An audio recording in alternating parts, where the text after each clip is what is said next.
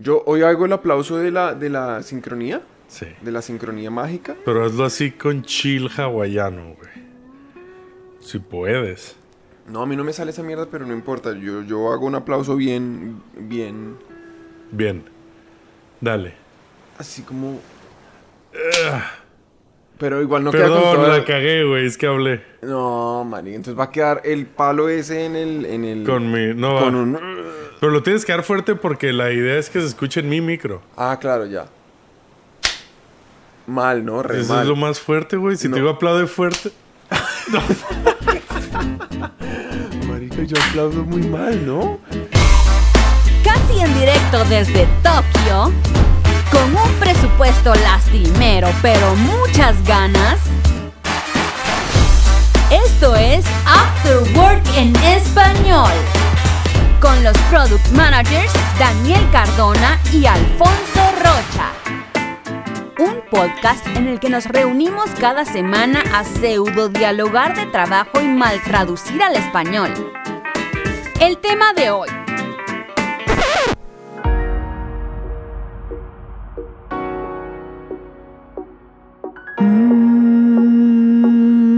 Mm, Posición extrema, posición extrema, posición extrema, trema, posición extrema. ¡Comenzamos! Ahí Menos está. mal que a mí no me pagan por aplaudir. Menos mal, güey. Oiga, esperen, entonces me pongo el audífono este del control. Ah, es que tú no estás ni escuchando la música. Ah, es que estábamos con música. Yo estaba escuchando aquí la playuta, así todo. Alfonso, bonito. Daniel. ¿cómo estás? Bien, ¿y tú? ¿Cómo estás esta semana? Marica, pues esta semana ha estado muy interesante, la verdad. Muy bien. Hoy, em, eh, digamos, normalmente siempre que nosotros empezamos los episodios, lo primero que hacemos es que nos vamos por las ramas una porquería. Sí. Pero por primera vez en la historia del After Work en español, vamos a honrar No. lo que hemos hecho en el pasado. Vamos a aprender de nuestros propios errores y nos vamos a quedar concentrados en el tema. No, ¿en serio? ¿Concentrados en el Porque tema? para nuestra maravillosa audiencia espectacular que ellos nos siguen y saben Los de qué estoy 40.001. hablando, Ajá. ellos saben que eh, eh, el, el episodio anterior se trató de cómo nosotros, digamos, somos conscientes que quedarse concentrados es muy difícil. Sí, correcto. Y tenemos algunas tareas. Entonces yo me compré un cuaderno Un cuaderno. solamente para poder, durante el episodio de hoy, estar como en el tema. Es solo un cuaderno para este episodio Sí, te eh, sí, compraste. sí. Ok. Entonces voy a seguir, digamos, el cuaderno y, y- y- y vamos a no a mamar tanto gallo. Hoy va a ser un episodio súper serio. Ok. El que le guste, el que venga aquí a reírse, por favor, apague ya. Apague. Ok. No mentira, se me mandó. Váyase ya. Ok, pero aún así vamos a empezar con el que estás bebiendo. Que, ah, obvio, obvio. Ok. que es obvio. Ok, ok, Obvio, ok. obvio, obvio. Entonces Pero me no parece vamos a hablar bien. de vinos ni de ca... O sea, obviamente No. sí, porque yo estoy tomando vino. Ok, Entonces sí vamos a hablar de vinos. ok. Hablemos de vinos. Yo no estoy tomando vino. ¿No? Yo estoy tomando Ukon no Chikara, ¿Qué? ¿Qué? que es la, la fuerza del jengibre. La- ¿No? Ukon, no, chícara. No, yo también. Eso lo compramos, lo compramos hoy. Sí. Vamos a... Para... Si, no sabemos si el video va a salir o no, pero pues eh, para los de, los de ustedes que tengan el privilegio maravilloso de, De ver, este ver video. nuestros Porque, rostros. porque solamente el audio es una porquería, es un Sí, asco, nadie lo sí. debería oír, pero si es con Es video más, es una cosa maravillosa. Entonces, esto es de lo que estamos hablando. Es eh, una atrás como botellita. youtuber. Ponle mano como youtuber Como atrás youtuber, ay, Sí, como para qué, como así, güey. Para que enfoque la cámara. Pero- Entonces, eh, es, es básicamente un producto que venden en Japón. sí, y en que- Corea. ¿De qué se trata eso? Entonces, a ver, esto es una botellita chiquita, son este 120 mililitros este, que este es el grande. Este, y básicamente son como eh, vitaminas que te tomas, vitaminas usando, o sea, porque soy súper ignorante de qué tiene en realidad. Y no- además está todo en japonés y esto sí que, bueno, pero veo vitamina rico. B1, vitamina B2, B6. Está muy sabroso. Y básicamente lo que hace es proteger tu hígado, güey, a la hora de beber. Entonces, a mí Ah, es una bebida para, lo- para alcohólicos. es una bebida para alcohólicos. Te la tomas antes y, y como que te... Ay, güey. Como que te cuida el, el, este... El alcoholismo. Ajá, el hígado O mientras... sea, puede uno pues, ser alcohólico, norm- pero tranquilo. Sí, y sé que en Corea es como súper típico. Porque los, Uy, los coreanos son realcohólicos. Sí, ¿son realcohólicos? Uy, son realcohólicos. Sí, yo me... La verdad es que eh, las O sea, 40 no, horas ver, que estuve pena. en Corea... Guardando las proporciones, todos somos realcohólicos. Mm. O sea, digamos, beber es legal y por ende... Como humanidad... ¡Ah, qué mal está esta madre, güey! Sí, está Ugh. feo. Sabe medicina. Uy, güey, bastante. va. No, este está delicioso. Sí, este está Este interesante. está súper rico, Es marica. que compramos marcas distintas, ¿no? Pero sí, güey, este, en Corea al parecer es súper normal, este, como antes de salir de borrachera, por lo menos los, mis compañeros de trabajo que me sacaron, me es como, no, Alfonso, Lo que... tienes que hacer esto, güey, Es que si no... manes beben... Es, es que no es que sean alcohólicos, eso es solo una expresión. Pero, Bueno. pero toman mucho, es, mu- es, es, digamos, en eventos sociales, toman Sí. todo el tiempo. Y la humanidad es bien alcohólica, güey. O sea, es una de las drogas que nos encanta. Nos encanta. Sí, a todos. Desde que se pudrió la primera manzana y alguien se puso bien borracho. Hasta los animales se comen fermentadas y esas mierdas, ¿no? Entonces, vale, pues nos las vamos a tomar, güey. Y también tengo aquí algo, güey, que no tengo ni puta idea qué es, güey. Este, Como una cajita el negra kanji en un- es, sí, Oishiku, este, Genkini, sea, como, ajá. Y luego está ¿Cómo así negro, que, ajá, el no, kanji pero de no negro. nada, traduzca para los O- 40 Ok, mil, ok, no, pero es que no luego el problema es que se une, ¿no? Luego el problema es el kanji de negro, el kanji como de vinagre, de, y estos dos kanjis no los conozco, güey. ¿Qué son? ¿Los Uno, conoces? uno lo he visto, uno está en vida, creo que los dos están en vida. ¿En vida? Ah, puede ser. marica, ¿sabe qué? Creo que son los kanjis de vida, pero al revés. Ah, ¿y o sea, muerte? Ah, súper tonto. este, ah, como de, ¿qué? Sei, no. Por no eso, sé. por eso, sé katsu, pero al revés, o sea, katsu. Ok, Katsei.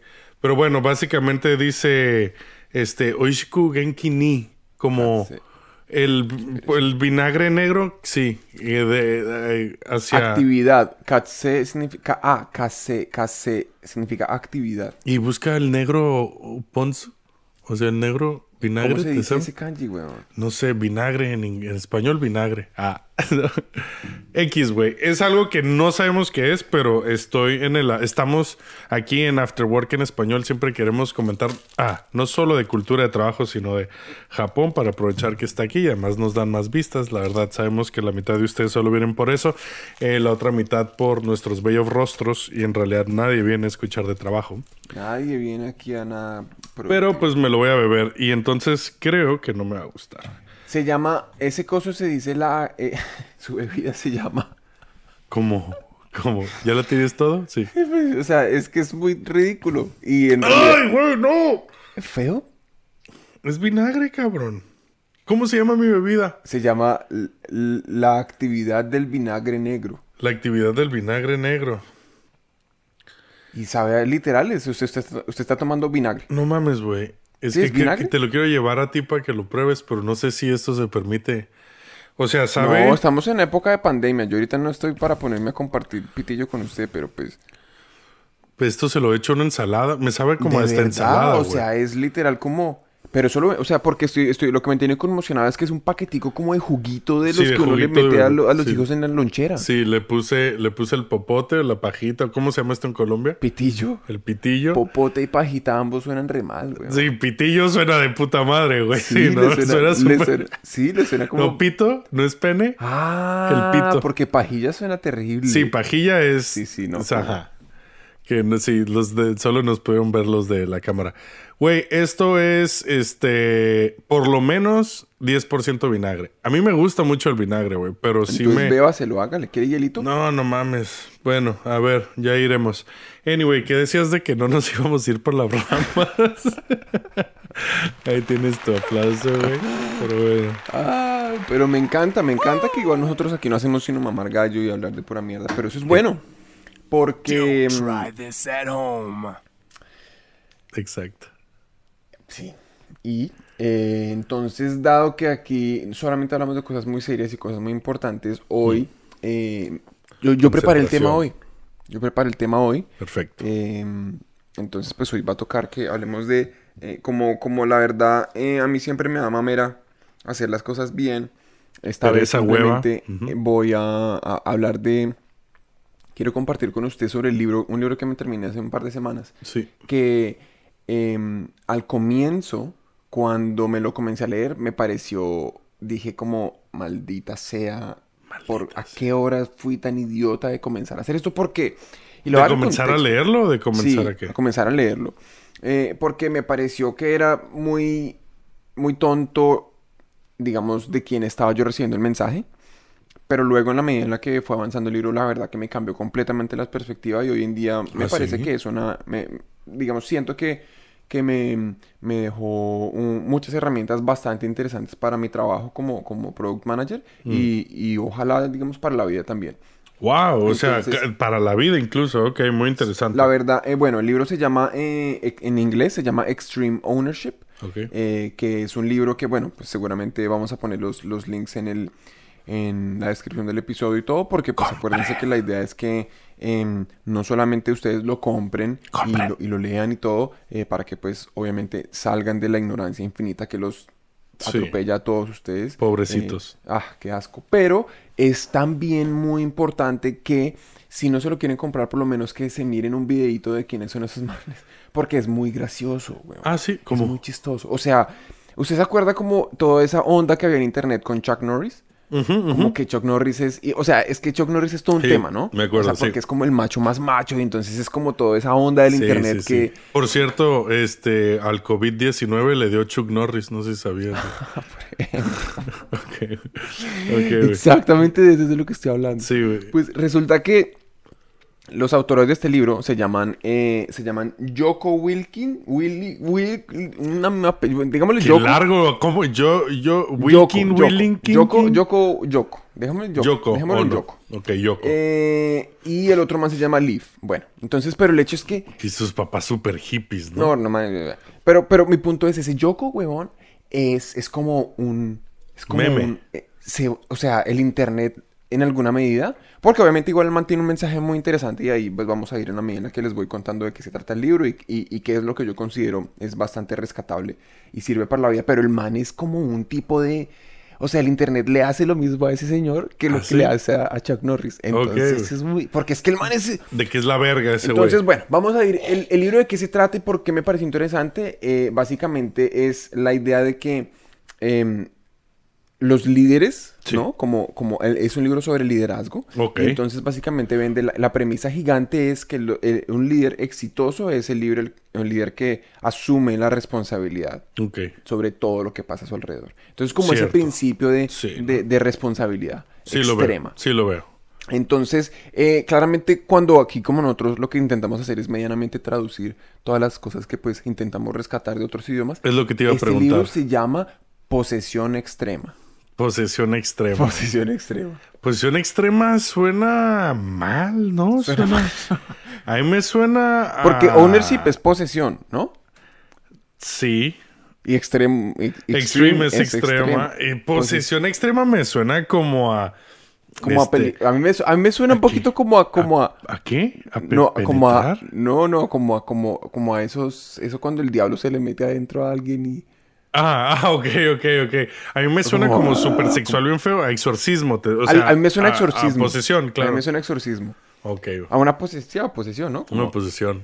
Pero bueno, lo bonito Un es que- ownership en inglés. Ah. eh, eh, Pero lo bonito es que, güey. Lo, lo bonito es que el internet, eh, co- todo lo que nosotros mal traducimos acá, el internet pues ya hizo esa labor. Entonces cuando usted busca eh, Extreme Ownership en español, alguien ya maravillosamente eh, Lo ha traducido. lo ha traducido y se llama, no me acuerdo, weón, Eh, se llama. compromiso extremo. Oh, espérate, ¿lo puedes volver a decir? Compromiso excepcional. ¡Uah! Menos mal el internet es sí, o sea, menos mal el internet no depende enteramente de mí porque sería una porquería. Pero bueno, en fin, Menos el hecho mal. es que bueno, entonces el mensaje aquí grande es estar comprometido y asumir la responsabilidad de todo lo que pasa a su alrededor es, digamos, el secreto para ser un buen líder. Es como la- ya la grande, el gran mensaje del libro. Entonces, ¿qué pasa? El libro comienza diciéndole, estos dos manes dicen, no, nosotros somos eh, dos ex combatientes, pues dos ex militares americanos. eh, entonces, le vamos a usted, eh, señor persona interesada en leerse este libro y en ser un mejor líder, le vamos a enseñar los principios y los secretos para ser líder. Entonces, obviamente, cuando usted lee esa mierda, se dice, huevón, pero qué O sea, Que me va a enseñar este que me van a cabrón de la enseñar oficina. estos dos sí. manes que son, digamos, pues diga- tampoco es que partan desde la posición más baja en la sociedad, ¿no? Vamos a hablar del mundo real, ¿no? Estamos hablando de dos tipos blancos ojiazules del país más rico del mundo que están en el ejército. En el ejército. Entonces que el ejército ya tiene un estatus dentro de incluso de la sociedad de, de americana. servidero de mierda llamado Estados Unidos. Entonces el punto es como, bueno, si esta historia me la estuviera contando, pues el minoría de la minoría de la minoría y de cómo surgió, yo diría, ah, no, Ah, la quiero como creer. Oprah, güey, o algo así, o un De homeless pronto. que se volvió billonario.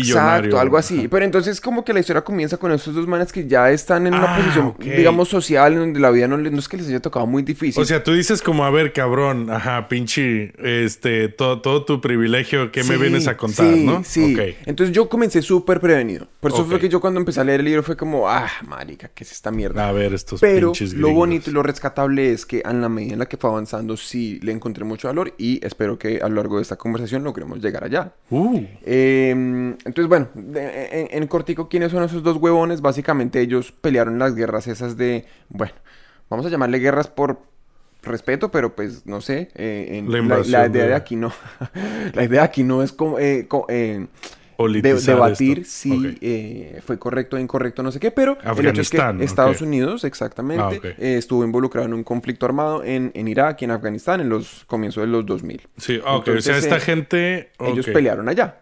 Te- serán unos... Una década o década y media mayor que nosotros. Eh, bueno, no estoy esa, pues le podemos preguntar a Google en este mismo instante, pero... eh, Google San? Sí, o sea, digamos, estamos Yo hablando me encargo, de dos manes que, que básicamente eh, sus... Ellos fueron... em, eran como, ¿cómo se dice? Dentro de, el, dentro de la figura como organizacional que es el ejército, ellos podría ser que es como decir un manager de, como un gerente regional más o menos, Sí. pensado como digamos dentro de una estructura de una empresa, como un gerente regional y un, y un, ¿qué? Y un manager, Manager de, un, de normal, equipos, sí. ¿sí? Entonces, entonces uno eh, era jefe del otro y básicamente su trabajo era, eh, nada, administrar personas. Y, y Willink. Jocko Willink. Eh, tiene 48 Uy. años y tiene una cara de que yo no me meto a una pelea con ese cabrón No, ni de pues, broma, es que, güey. o sea, es que Chuck Norris y el COVID le tienen pánico. Pero, ah, ok, es cierto, ok, ok. Este, sí se le ve bien cara de que te rompería la cara bien fácil, güey. no, pues. O sea, como que ya hasta que trae ganas, güey. Trae cara como de enojado, güey. Que lo, tiene- lo busquen. Tiene un video de, de TED donde explica, porque yo antes de leerme el libro vi el video de TED Ajá. eh, eh, para saber si me leía el libro o no. Y, no, y es chévere. O sea, el man, el man, el man habla con mucha, eh, con mucha pasión sobre el tema. Y, y eso fue uno de los aspectos que, digamos, me impulsó como a, a leerme el libro. Eh, pero bueno, digamos, eh, el hecho es que ellos, em, lo, lo, lo, lo interesante que yo no me imaginaba cuando, em, como digamos, cuando yo pienso en mi cabeza sobre, hey, no, ya, eh, la guerra es Afganistán o Irán, yo no pienso nunca como en que de pronto el ejército pueda tener algún tipo de relación con, como con una organización sobre la cual yo pudiese como eh, extraer algo para mi trabajo en una oficina. Em, pero resulta, a través de, de lo que aprendí, digamos, de este libro, de las, de las historias que cuentan estos manes, que el ejército es una empresa como cualquier otra. Sí, Eh, sí, sí, en el sentido que básicamente hay una serie de objetivos que ellos tienen que cumplir y para eso tienen unos recursos. Y el, digamos, el, el, el, el lugar en el que ellos salen a combatir, aquí ya pues haciendo comillas, que en el, en el escenario nuestro sería como salir a enfrentarse a los competidores o lo que sea, o a los clientes o a eh, todas Sí, las todo lo que significa hay, estar en pues, producción. es simplemente, el, el contexto es distinto, pero los principios son los mismos. Y entonces ahí es donde el libro se pone interesante. En la medida en la que el libro básicamente presenta, creo que son como 10 o 12 principios de, aquí siempre hablamos de libros que tienen 10 O 12 principios, principios. pero son principios de liderazgo y entonces lo chévere es que eh, los manes abren cada capítulo contando una historia de cuando ellos estaban allá. Entonces ya es como literalmente, no sé, eh, febrero yo no sé qué, del año yo no sé tanto. Estábamos en tal ciudad, en Afganistán o lo que sea, y no sé, eh, en la mañana pasaron tales mierdas y el objetivo era hacer esto, teníamos que llegar a tal edificio para asegurar tal zona, algo, algo así todo, pues usted se siente pues en película leyéndose esa parte del, del libro. Luego eh, durante, esa, durante esa anécdota se hace evidente, digamos, como algún reto, algún, algún, algún, alguna problemática, digamos, superhumana, como de descomunicación o como de falta de información o como de eh, falta de claridad o como de ego o como de, ¿sabe? Como de Sí. falta, digamos, de, de- de- de un liderazgo fuerte, etcétera. Y después la siguiente parte del capítulo es, ellos explican, bueno, cuál es el principio de liderazgo que eh, hizo falta acá o que hay que aplicar para que esto funcionase mejor. Y luego van, cuentan una anécdota también eh, propia de ellos, al parecer, de cuando ellos luego de volver de la guerra se volvieron consultores. Y la consultoría que ellos hacen es que ellos ayudan a empresas y se embarcan con, con- con los equipos de management de empresas en programas de, no sé, seis meses o un año de, de liderazgo, en donde le enseñan a los líderes de las empresas a, a, pues cómo mejorar, cómo hacer su, su trabajo mejor. Entonces ellos cuentan anécdotas de ahí en donde aplican el mismo principio de la anécdota de guerra. Entonces digamos que sí se vuelve chévere en la medida en la que es súper accionable. O sea, es, es, es la verdad los principios, usted los ve en práctica, digamos, en, en- en dos contextos muy distintos, pero que usted termina entendiendo por qué hace sentido. eh, desde Sí, un contexto en el que lo que había en, en la línea era como la vida de alguien, porque se puede morir alguien, digamos, en una Mm, guerra, o mm. eh, en un, por ejemplo, en un contexto más de oficina, en donde podemos, no sé, ganarnos el contrato o, o lograr que, que la aplicación, no sé, se la bajen más los usuarios, Sí, o etcétera. sí.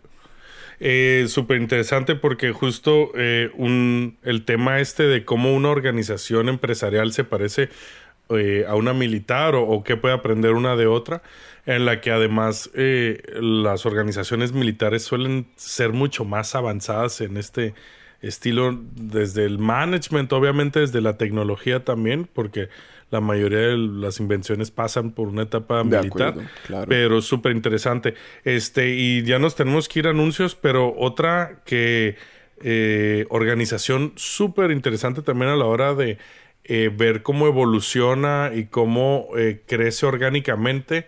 Eh, tristemente son los cárteles de los narcos, güey.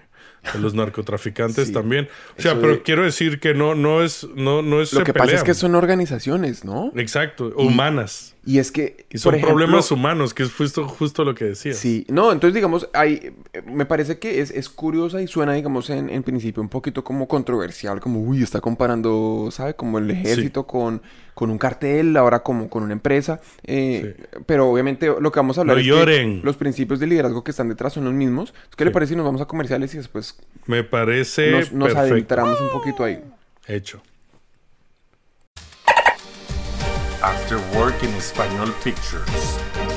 Presenta, presenta, presenta, presenta.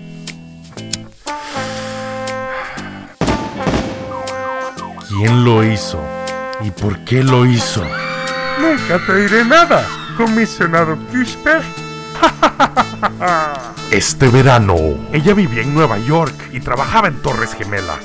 Producciones After Work en español te trae Ese momento no le salvó ni el dinero ni la religión. Este caso se está volviendo muy personal para ti, Kishpe. el drama policial de la década. Basta, Kishpe. Este es tu nuevo compañero. Desde ahora trabajaréis juntos. Que descubre su lado más animal. Cuando me fui a Nueva York, esperaba encontrarme con mi amorcito. Ah, Siempre sabes qué decir. Desde Ecuador, Sudamérica, una llamada la recibí. El detective Quispe solo me dijo adiós, mi amor. Y el debut de Delfín en Recuerdos Sepultados. Contigo, Delfín hasta el fin. Eh, entonces, compadre, pues marica, estamos de nuevo aquí eh, con esta Welcome mediocridad back. horrible, intentando de pronto entender cómo es que eh, se parece el ejército con el cartel. No. Con... No, no, No, el cartel no me lo preparé, pero el No, cartel sí. No, pero, pero digamos que el punto es ese, ¿no? Es una organización.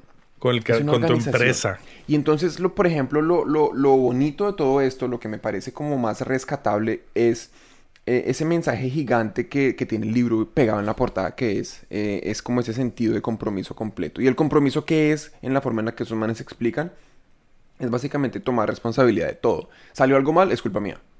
¿Salió bien?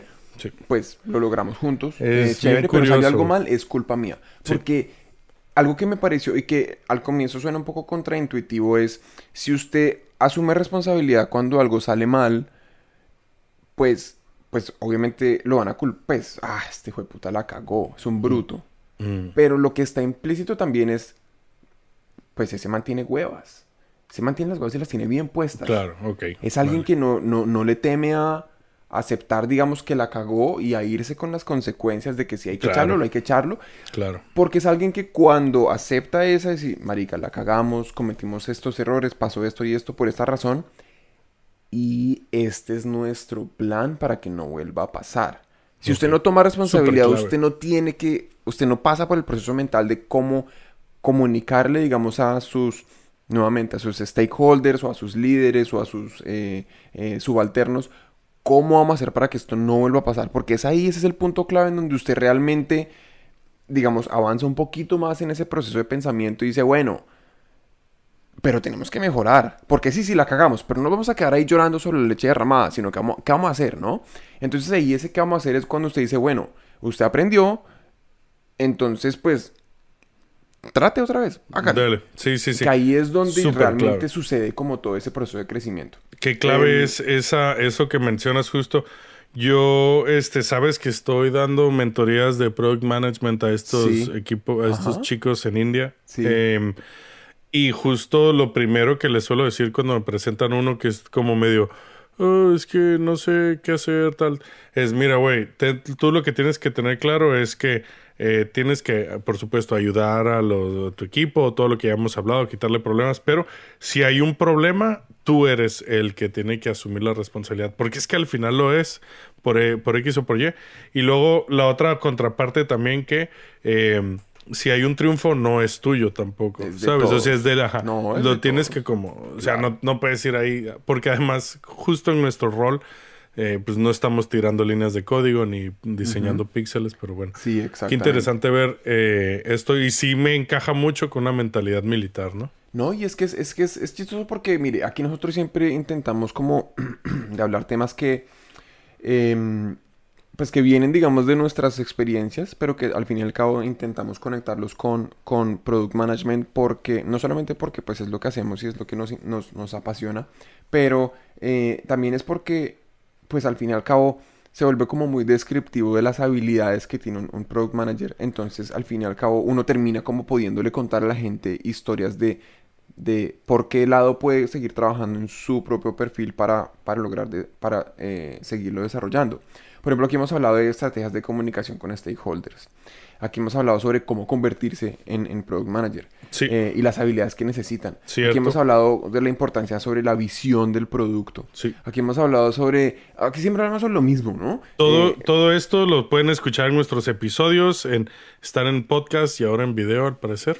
Y ahora en video, al parecer. Pero lo, lo- lo- lo bonito es que en ese sentido el product manager es esa persona que, eh, digamos, le, le- le comunica al equipo la visión y se encarga de que todos estén mirando siempre, pues, digamos, en la, en la visión, en digamos, que estén alineados con, la, con esa visión, que estén trabajando en las cosas que hay que estar trabajando y, como usted menciona, quitarles problemas. Entonces, lo chévere es que eh, ese como, como esa... eh, es, Ownership. es completamente relacionado con ser líder ahí. Sí, sí, sí. Porque, digamos, un líder en el contexto de lo que estos militares explican es alguien que, digamos, es tan hábil, por ejemplo, comunicando y siendo claro con cuál es esa misión grandota a la que tenemos que llegar, que ya otros efectos comienzan a darse eh, casi que orgánicamente, como por ejemplo, eh, digamos, ya entrando un poquito más como en, en- en un par de capítulos en- puntuales del libro que me parecieron súper interesantes y súper relevantes para,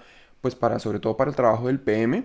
Eh, había tres en especial que me parecieron súper chéveres y es, uno es sobre planeación, eh, otro es sobre liderazgo hacia arriba y hacia abajo, y otro es comando descentralizado. Entonces, digamos... eh, a ver, a ver, ¿cómo? Pero, eh, planeación que me encanta. No, claro, digamos... Comando descentralizado, dijiste. Sí, sí. O sea, son... son- ¿Y el son- segundo? El segundo se llama liderazgo hacia arriba y hacia abajo. Hacia arriba y hacia abajo. Eso está Sí, interesante. eso es, eso es bien interesante en la medida Liderazgo que- hacia arriba es curioso, sí. O sea, y lo eso, veo, eso- y, y es que se necesita. Entonces, digamos, bueno, sin, sin, sin salirme mucho por, por las ramas ahí, tanto ese...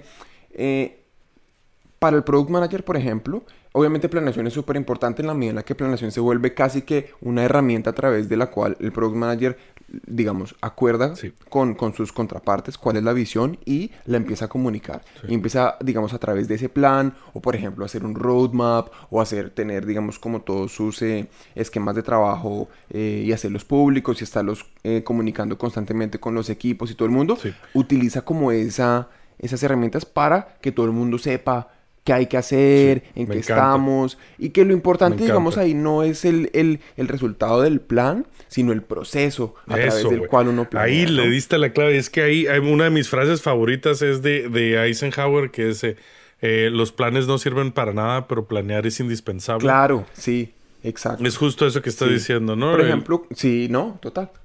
Eh, y estos manes ahí lo, lo, lo presentan muy como que, por ejemplo, que el proceso de planeación es súper importante que uno involucre tanto al líder de uno como a los equipos que uno administra y que a, a tantos Sí, stakeholders sí, sí. como sea posible para recibir retroalimentación de todos y para poder enriquecer el proceso em, y el resultado final, ¿no? Eh, y que a través de, de llegar a ese resultado final del, del plan, pues todo el mundo está como alineado en la misma página, ¿no? Sí, Eh, entonces, por ejemplo, planeación me pareció que eh, uno de los temas más importantes del libro. Muy Eh, bien. Luego va ese de eh, liderazgo hacia arriba y hacia abajo, que es chis- suena como contraintuitivo también porque pues uno liderar a su, digamos, a su jefe, Jefe. uno no piensa, pero, ¿eh? ¿Cómo así? Y es, digamos, es algo pues que de acuerdo a lo que estos manes comentan, es algo que puede llegar a suceder con mucha facilidad si uno sobre todo tiene un líder que no, tiene un jefe que no es líder, ¿no? Si usted tiene un jefe que simplemente está ahí para, para cerciorarse de que usted llega a tiempo, o que usted escribe huevo. los reportes que le piden en la compañía, ¿Te o que usted acuerdas sabe. cómo empezamos este podcast y Porque es nuestro que- primer sí, episodio? es que mi jefe es un... No, no, no, no, no, eso no, no lo estoy diciendo, digamos, basado en, en mi jefe hoy, no, sino... sino Así era, sí, pero ok, muy cierto. Qué curioso. Yo pensé que iba a ser más por el lado de, este, cómo representas tú, o sea, cómo ser líder ante tu jefe quiere decir, por ejemplo, poderle decir que no a tu jefe, sabiendo que, pues, mira, lo vas a explicar muy bien. Oye, quiero que me hagas esto, tal. Pensé que iba a ir más por allá, y, pero veo que también es un poco de, si tu jefe no la arma, o sea, no llega a hacer eso, o sea, no le da lo suficiente, como absorber responsabilidades también. Es, es que puede llegar a ser, em, digamos, es un tema delicado en la medida en la que, por ejemplo, cuando usted, cuando usted hace liderazgo hacia arriba, usted está intentando no solamente, digamos, si usted tiene un líder débil o un líder que no cumple con lo que usted necesitaría obtener de ese líder, como por ejemplo claridad o, o Sí. como, digamos, eh, el soporte que usted realmente necesita para poder hacer su trabajo,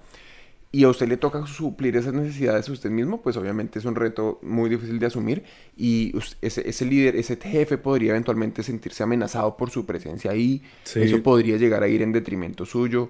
Es algo muy delicado, ¿no? Eh, pero Mm. digamos, yendo como un poquito, incluso no tanto como al, al escenario en el que, por ejemplo, su jefe es un paquetaco, entonces usted le toca como hacerle el trabajo al man, sino es pensando también como, eh, cómo hace usted para poder digamos, entre comillas, manipularlo en la medida, y, y- porque manipulación suena feo, pero no manipularlo, sino como, como, dado que, ok, yo ya entiendo cuál es la misión grande a la que queremos ir, eh, y yo tengo más contacto como con, con los, eh, con la gente de los Eh, frentes, ¿no? Con la sí, gente que con- está al frente de los Con la problemas. carne de cañón, ¿no? Los, los soldados rasos que los están soldados ahí. sí. rasos, así, pues, Por en el contexto del ejército y la mierda, pero, pero sí. Sí, sí, lo em, yo también tengo información que de pronto usted, a la que No usted tiene. no tiene tanto acceso. eh, Eso es muy normal. eso, claro, entonces usted, uno, es como también uno usa eso para poder influir eh, las decisiones ya más tácticas que se toman y cómo poder hacer que, que los equipos estén trabajando en donde deberían estar trabajando. Muy curioso. Em, Incluso eh, información del cliente, ¿no? Mm.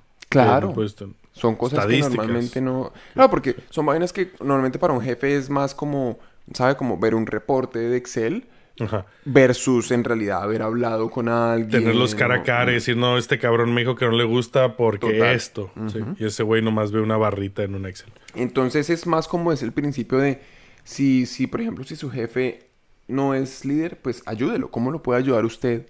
Póngase en los zapatos del man. ¿Qué necesitaría él? Eh, ¿Cómo lo puede ayudar usted para que él se vuelva un mejor líder, no? Eh, y el último principio que pues no tiene muchos más el libro, pero, pero otro que me pareció impresionantemente interesante es comando descentralizado. Eh, que Mm, comando descentralizado es básicamente, pues, es, es todo el, es el tema de delegar, ¿no? Delegar tareas y que, por Mm. ejemplo, los líderes en diferentes eh, niveles de la organización puedan eh, realmente tener la claridad suficiente como para que todos los, digamos, los niveles que están por debajo eh, estén trabajando en las cosas que deberían estar trabajando, dado que la misión, la misión grandota es X. X. Eh, veo. entonces es como eh, que claramente eso se vuelve un arte en la medida en la que pues no es fácil eh, lograr que, que las demás personas estén haciendo lo que usted espera que ellas hagan sin haber, sin, sin micromanejarlas, ¿no? Sí, que ahí justo clave, ¿no? Entonces, ok, mm, para mí tiene todo el sentido del mundo. Delegar responsabilidades es gran parte de, de nuestro trabajo, del trabajo de cualquier jefe.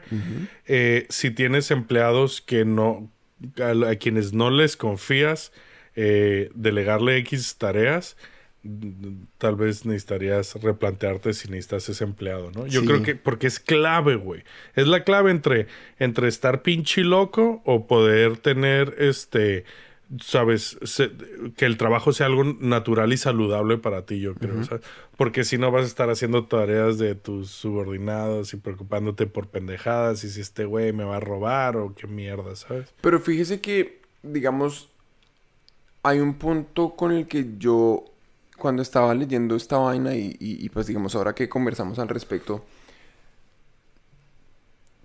entrando en, en- en- en ese, ese término de, de- de- de micromanagement, ¿no? Como Sí. de cuando usted ya es... Le- micromanejo. ca- casi que le hace el trabajo a su subordinado o casi que le hace el Uf. trabajo a la persona a la que usted em, en teoría pues le está pagando o, o- o le está delegando ciertas tareas. Yo pienso que hay como puede llegar a ser saludable hasta cierto punto que uno lo haga durante un tiempo, como a manera más educativa, pero entonces se, me parece que se vuelve clave en algún punto ese aprender a soltar. Sí, ¿No? también, sí.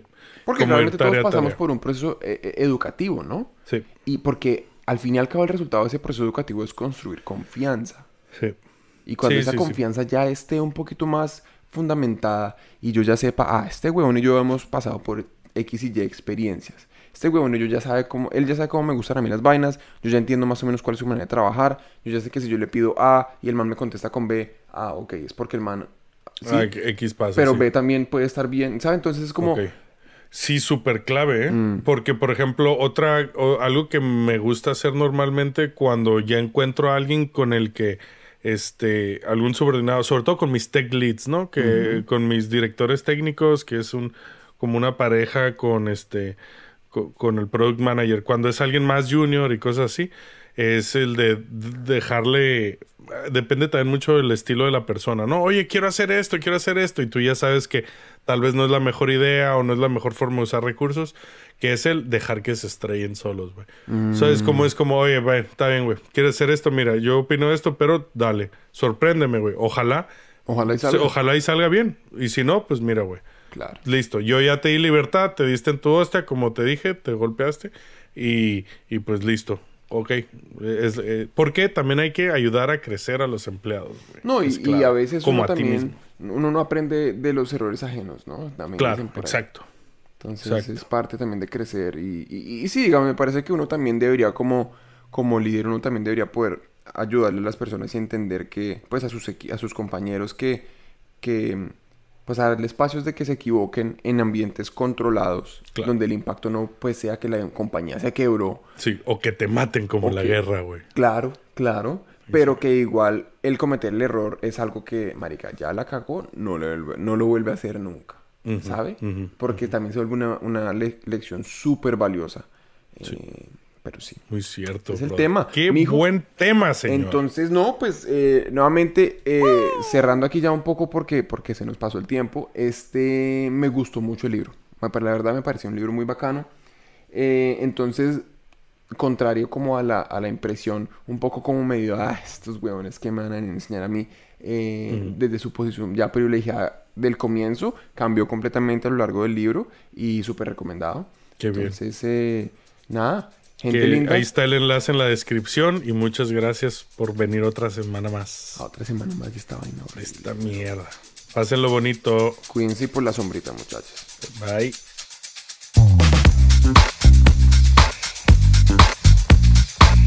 Hemos llegado al final de otra entrega de After Work en español.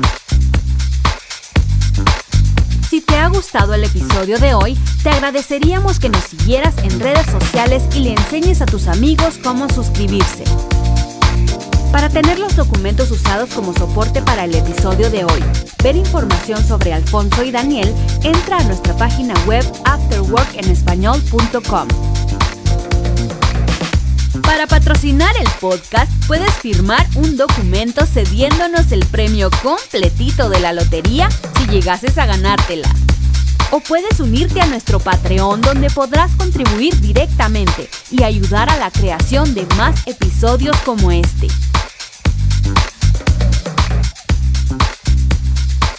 Esto ha sido una producción de... ¿Puta de qué?